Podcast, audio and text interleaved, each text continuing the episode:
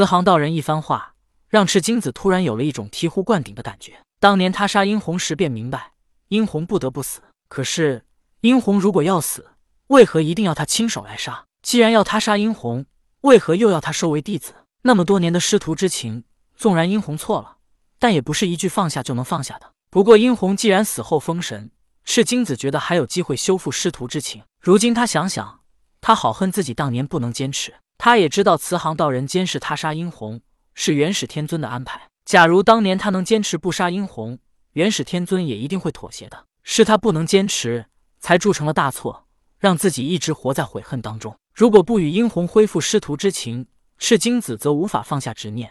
他心中悔恨的感觉只会与日俱增，纠缠着令他无法安定。慈航道人看到赤精子不吭声，便说道：“道兄，你太过在意别人的看法，现在是该放下的时候了。”赤精子道：“我可以放下，不过那只能在殷红原谅我之后。”慈航道人笑道：“其实说起来，道兄也只不过是自己无法释怀。其实，在人们看来，殷红敢于对你出手，你作为老师杀了他，也是清理门户。正如纣王要杀他们兄弟，也是以为他们兄弟持剑入后宫是为了弑父。”赤精子道：“殷红被杀时也只有二十来岁，正是充满热血、摇摆不定的年纪。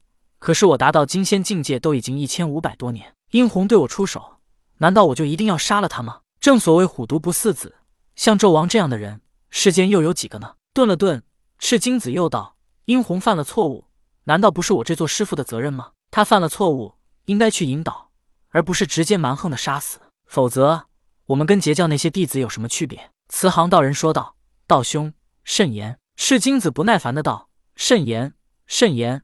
你们一个个只会附和老师，难道老师就不会犯错了吗？”赤精子不想再做那个委曲求全的人了。性格上的软弱，让他做了不少违心的事。看到赤精子这样的表现，慈航道人心中暗笑，他的谋划即将一个个的实现。慈航道人也知道赤精子恨自己，但是赤精子越恨，则证明他心中愈加不满。只有他心中不满，心里才会有破绽，否则任凭慈航道人说的天花乱坠，恐怕他也无动于衷。慈航道人笑道：“道兄说的对，那么道兄接下来要怎么做呢？”赤精子脸上出现了犹豫之色。慈航道人看到后，哈哈一笑，道：“看来道兄一时半会儿还无法改变啊！你这是又在担心老师不喜欢了，还是无法做到随心所欲？”赤精子突然问道：“道友，无事不登三宝殿，你突然来此，不是关心我吧？”慈航道人说道：“我当然有事，只不过看到你如此，便跟你多说了几句。”赤精子问道：“你来找我什么事？”慈航道人道：“你想修复与殷红的师徒之情，便需要去天庭。你为自由身，但殷红不是。”而我可以推荐你去天庭，前提是你要对玉帝俯首称臣。赤精子道：“你投靠了天庭，还成为了玉帝的说客。”慈航道人说道：“道兄说话有些难听了，什么叫投靠？我这是有选择的结好玉帝。”赤精子道：“阐教十二金仙的身份还不够吗？犯得着去结好玉帝？”慈航道人笑道：“道兄真的是沉沦太久了。东海海水泛滥成灾，人间大乱。老师又为道教三清之一，阐教是老师的阐教。”但道教却不是老师的道教。赤精子道：“我明白你的意思，可是让我去给玉帝称臣，封神之前没有，封神之后我也不会。如果当年我们十二金仙愿意称臣，也不会有封神大战发生了。”慈航道人笑道：“当年是老师的安排，不是我们自己的选择。如今为何不能自己选择呢？”顿了顿，慈航道人笑道：“看来道兄还是做着违心之举啊！明明心里很想，但是口中却又偏偏不承认。”赤精子哈哈一笑。浑身仿佛突然空了一般，说道：“道友说的是，我口口声声要放下一切，要不受旁人摆布，更决定不在乎别人的看法。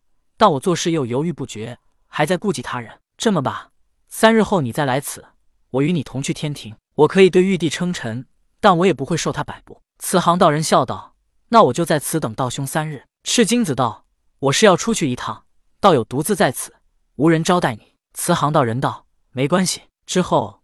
赤精子驾云离开了太华山。赤精子决定不在意旁人的眼光，他要做到随心所欲。发生事情，他要坚持自己心中的想法，不能被旁人几句话就蛊惑。既然已经决定不在意别人的看法，赤精子并没有换上崭新的道袍，他依然是衣衫褴褛，赤着脚，但却不再袒胸露乳，衣服随意穿，感觉很放松和舒服。赤着脚，没有了鞋子的束缚，仿佛没有了压抑，心情也突然好了许多。